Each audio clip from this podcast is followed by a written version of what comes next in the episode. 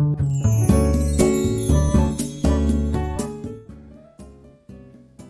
はようございます。愛知県岡崎市のオーラムという一人サロンで美容師をしてます。カナダと申します。このチャンネルは美容師歴25年以上の僕が一人サロンの経営のことや美容のこと髪のことなどを毎朝7時に配信をしているチャンネルです。え、先日、あの、まあ、あるお客様からこんな質問をされたんですね。あの美容師さんに美容師さんの仕事をしようと思ったら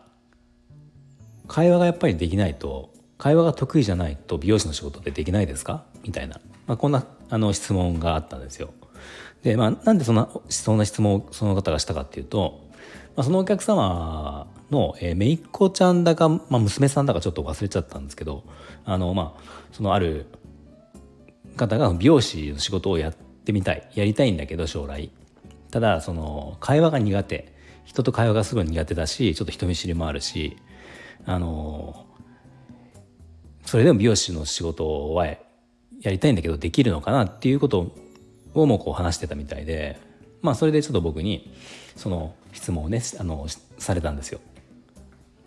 まあ、このお答えは今日この配信でちょっとお話しようかなと思うんですけど、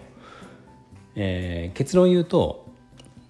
別に会話が苦手でも美容師の仕事は、えー、できるっ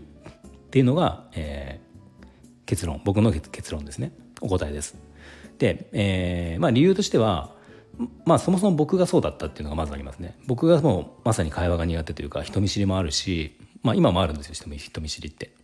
まあ、あるし昔ももっとあったし、えー、会話なんかまあ全然ダメでしたね、うん、ダメだったけど一応僕もずっと美容師をやってるので、まあ、これが美容師ができてきてるってことになるんだったら、えー、もう美容師の仕事は全然会話なんかできなくても、えー、できますよっていう答えになるんですよ。まあ、確かに美容師さん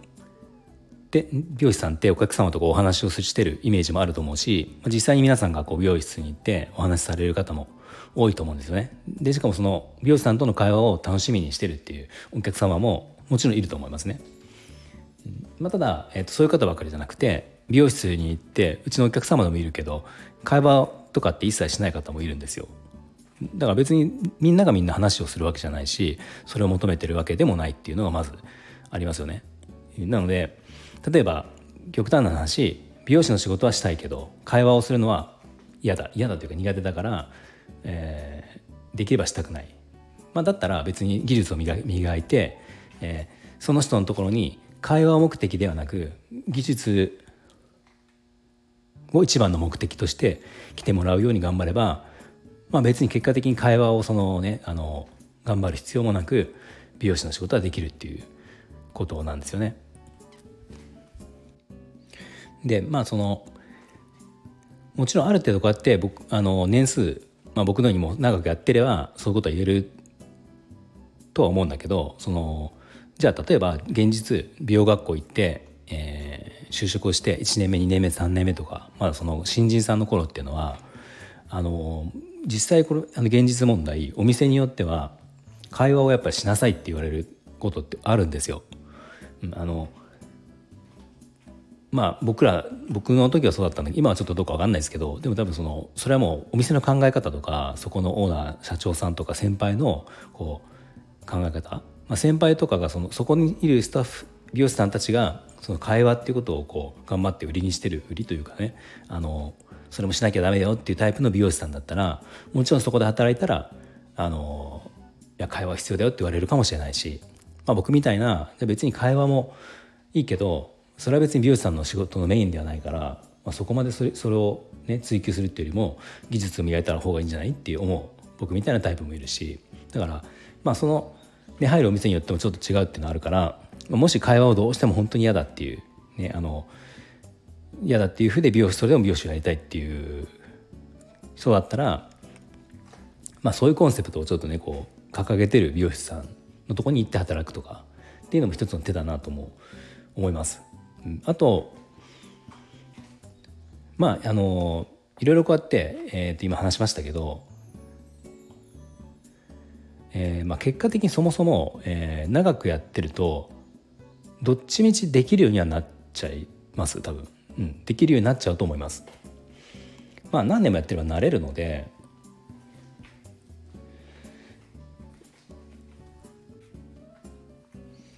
まあそのお客様との会話っていうのはあのもう何とでもなるというか、まあ、僕そのさっき言ったようにもともと会話とかって得意な方ではないんだけどまあもちろんね今僕20冒頭にも言ってるけど25年以上美容師をもうやってるわけですね。ずっと美容師やってるから、まあ、毎日毎日お客様とこう接するわけじゃないですか。だから別にどんだけでも話はできるんですよ。その話そうと思えば。うん、っていうふうに僕みたいにもともと得意じゃなかった人でもやってればそうはそういうふうにはなっていくので、まあ、嫌でもそれはなっていくんですね。もう慣れなんで。だからまあ正直そこまでその会話が自分が苦手っていうことをあの気にする必要もないことにはなるんだけどまあ質問の答えとしては別に会話だから会話が苦手だとしても別に美容師をやれるよっていうのが答えになるっていうことです。で、まあ、あの補足でちょっとお話をすると、まあ、この美容師さんって会話ができないとやれないよねって思われる風潮としてはあの、まあ、理由として美容師っていう仕事が接客業っていうこう、ね、イメージが強いですよね日本って。で、まあ、確かにお客様を相手にする仕事の相手にするというかねお客様があっての仕事なので、まあ、接客業といえばもちろん間違いではないんだけどただまあ僕が思うのはどちらかというと、えー、技術職専門職っていうイメージが僕は強いしあの、まあ、僕はそうであってほしいなっていうのを思ってるんですよ。接客業って接客業、まあ、サービス業とかサービス業とかって、まあ、例えば一番分かりやすいサービス業っていうのは僕が思うのは、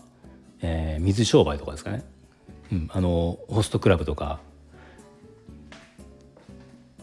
水商売。まあそうやって、まあ、お酒を飲む場ではあるんだけどこう接接待じゃないなんていうのお話をすることとかあの、ね、そこで上手にお話をするお話を聞くっていうことそれ自体がもうその商品なわけじゃないですかそこにお金を払うわけですね。別にお酒を飲むだけだったら家でも、ね、どこ居酒屋でも飲めるんだけどそこに行ってそのちゃんと話を聞いてくれるっていうサービスを受けるからそこにお金を払うっていうまあだからそのサービスに対してお金を払うのがサービス業じゃないですか。美容師さんの仕事っていうのはあのまあ結果会話をすることはあるかもしれないけどそもそもそのお金をお金を使って買いに行くのは髪の毛をきれいにするっていうまあその技術だったりするわけですよね。なのでま僕の中では技術職専門職っていうのが、えー、一番強いしそうであってほしいなっていうのがあるので、まあ、なんか会話ができないからじゃあ美容師に仕事はやりたいけど、えーとまえー、そこで躊躇してしまうって思ってえー、となんか思わせてしまってるのはなんか業界としてどうなのかなっていうのはちょっと自分的には、えー、思ってることですね。はい、えー、では今日は、えー、美容師さんには、えー、お客様からの質問で美容師さんになるには会話ができないとでなれないですかっていう質問に対しては、えー、全くそれはそんなことなくて会話が苦手でも美容師の仕事はできますよっていうそれが僕のお答えです。はい、では今日の内容が少しでも参考になりましたらいいねボタン、フォローをぜひお願いします。では今日も最後まで聞いていただきありがとうございました。